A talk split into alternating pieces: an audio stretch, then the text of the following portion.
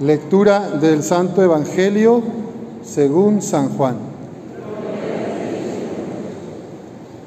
El primer día después del sábado, estando todavía oscuro, fue María Magdalena al sepulcro y vio removida la piedra que lo cerraba. Echó a correr, llegó a la casa donde estaban Simón Pedro y el otro discípulo a quien Jesús amaba y les dijo, se han llevado del sepulcro al Señor y no sabemos dónde lo habrán puesto. Salieron Pedro y el otro discípulo camino del sepulcro.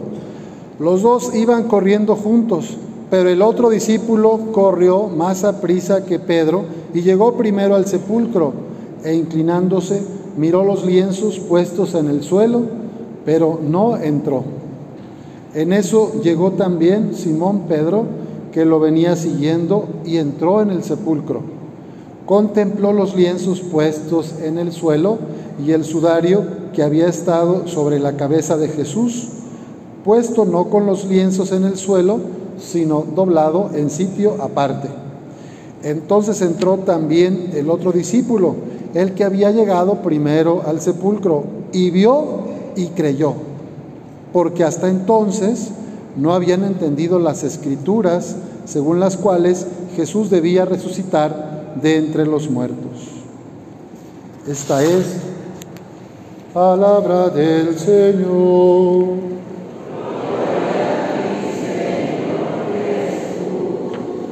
Pueden tomar asiento.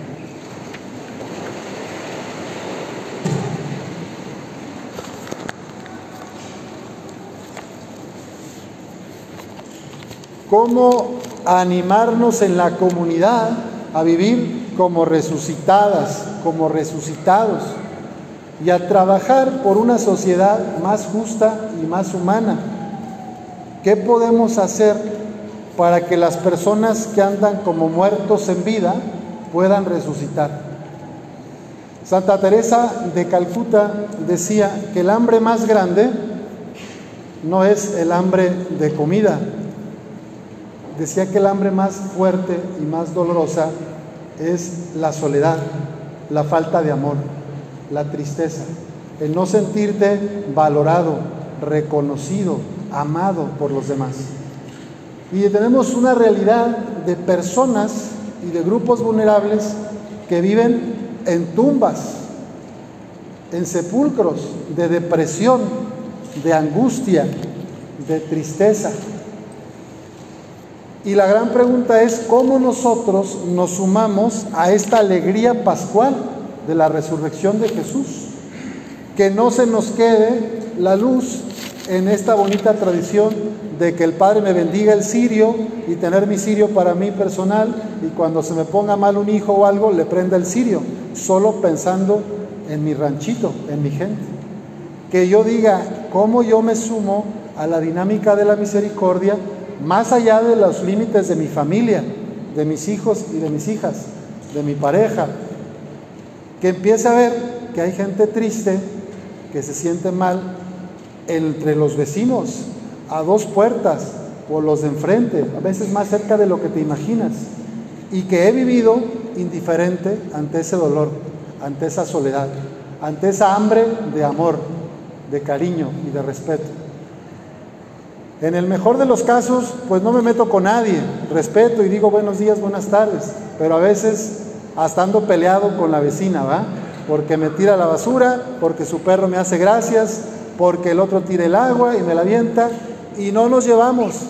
Entonces tenemos un año de cara de caballo, de sepulcro, y venimos aquí a cantar y a bailar y resucitó, resucitó, pero vuelvo a mi vida y sigo haciéndole la misma jeta al vecino a la vecina, o no saludo, o le tiro las cosas feas. Entonces, ¿dónde está pues Cristo resucitado?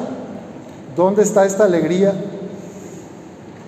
Lo que hoy celebramos es que Jesús fue levantado por el Padre y con esa resurrección se comprueba que el camino de Jesús, que como dice San Pablo, se la pasó haciendo el bien, pues el Padre confirma que ese es el camino de la felicidad humana, hacer el bien a los demás.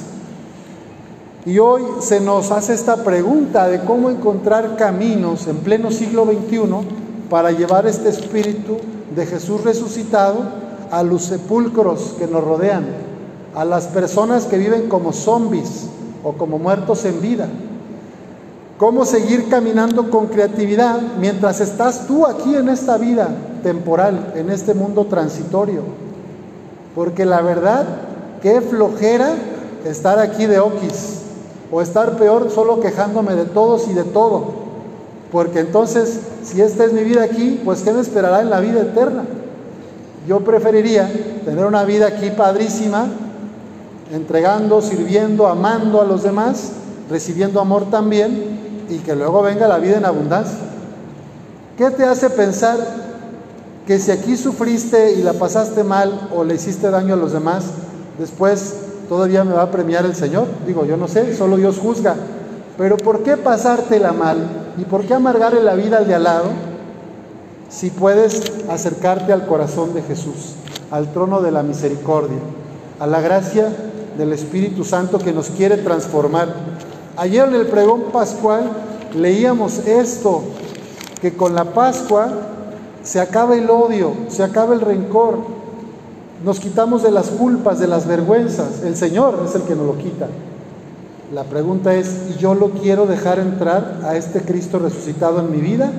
¿O pienso seguir igual como he estado, alimentando rencores y resentimientos, juzgando y condenando al que no piensa como yo, señalando al vecino o al que va por otro partido político o tiene una preferencia eh, diferente en cualquier materia.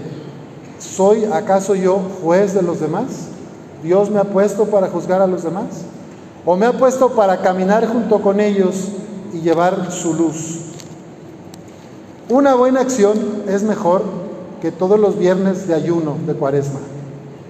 Ojalá que diéramos más amor, más sonrisas, más abrazos, más caricias y menos ayunos y menos caras de caballo o menos críticas al que no reza como yo rezo, o al que no va a misa como yo voy a misa, o al que no sabe rezar las letanías del rosario de memoria como yo sí me las sé. Ojalá que no nos fijáramos en esas nimiedades y nos pusiéramos a pensar en lo que Cristo quería, que es que todos tienen cabida en el corazón del Padre y en el banquete celestial representado en la Eucaristía, que se hace presente en cada misa y se actualiza este misterio pascual de su amor, su muerte y su resurrección. Vamos a pedir al Señor la gracia de que nos resucite para una vida nueva, que nos ayude a salir de la tumba de nuestra tristeza, depresión, enojos, venganzas, porque la muerte no tiene la última palabra. Si estás enojado todavía por ese ser querido que perdiste en la pandemia, Tienes derecho a estar enojado, pero ojalá no te quedes así toda tu vida. Ojalá le pidas a Dios la gracia de liberarte y de liberar a los demás. Porque te aseguro que tu ser querido te quiere feliz, te aseguro que tu ser querido te quiere alegre, sirviendo a los hermanos, y no hundido en la depresión o en el sepulcro del aislamiento. Ningún ser querido que se nos fue de manera inesperada estará feliz si tú estás amargado y amargando a otros. Intercede, te aseguro, por ti y por mí, todos los que se nos adelantaron, buscando que puedas sanar tus heridas y que en el camino ayudes a otros, lleves a otros a la alegría de Cristo. La iglesia está movida por su pasión y resurrección. Pidamos al Señor la gracia de alegrarnos y de sentir nuestra esperanza revitalizada ¿Han visto las llantas de los trailers que hay unas empresas, industrias que les cambian solo como la parte de abajo? Y se llama así, ¿verdad? Revitalización. Pues que si tienes ya tus 50, tus 60, tus 70, entres al taller de Cristo resucitado y que te vuelva a poner el, dibujo como nuevo para que puedas rodar bien sabroso, para que no andes echando ahí este, pues derrapones que no andes mordiendo a los demás, que no andes cayendo en los baches o que te salgan bolas de coraje. Pues que te revitalice el Señor y a mí también para ser una llanta pareja que corre bonito y que a donde va lleva buena noticia, lleva alegría, lleva paz, lleva misericordia y perdón. Pidamos al Señor resucitado que revitalice nuestro corazón y que nos convierta de un corazón de piedra a un corazón de carne. Porque la Pascua es el paso de la noche a la luz, del pecado a la gracia, de la oscuridad de la esclavitud a la libertad y del miedo al compromiso.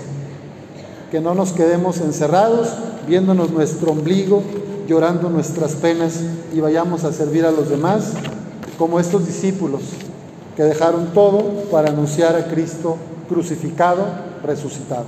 Así sea.